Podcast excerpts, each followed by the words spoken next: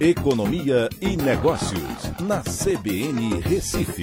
Oferecimento Cicred Recife e Seguros Unimed. Soluções em seguros e previdência complementar.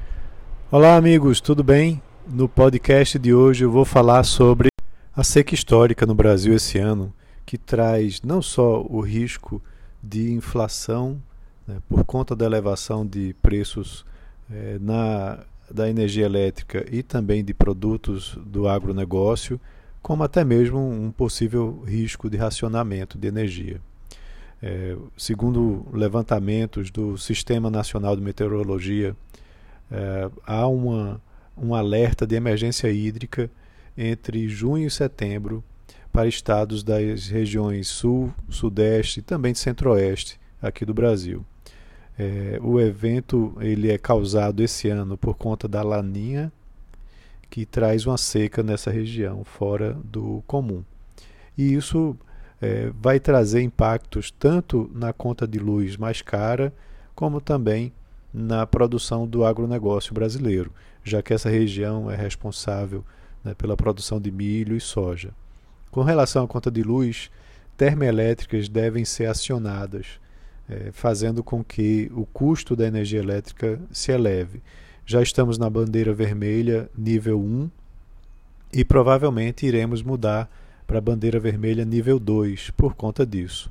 E isso vai trazer um aumento uh, na nossa, não só na conta de energia, como também na nossa inflação, já que o IPCA leva em consideração também a energia elétrica.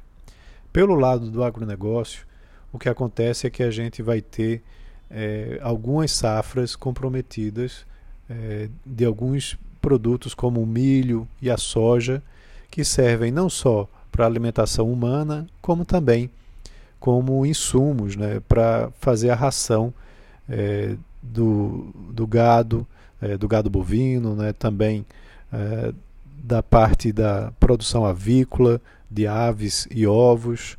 E isso pode também trazer um impacto na inflação brasileira adicional né, pelo lado da oferta, porque aí você tem não só uma redução da produção de milho e soja, como um aumento do seu custo, do seu preço, porque você tem justamente essa queda na produção. E combinado a isso, lá fora temos um mercado aquecido né, na demanda por commodities agrícolas, o que também não tem ajudado.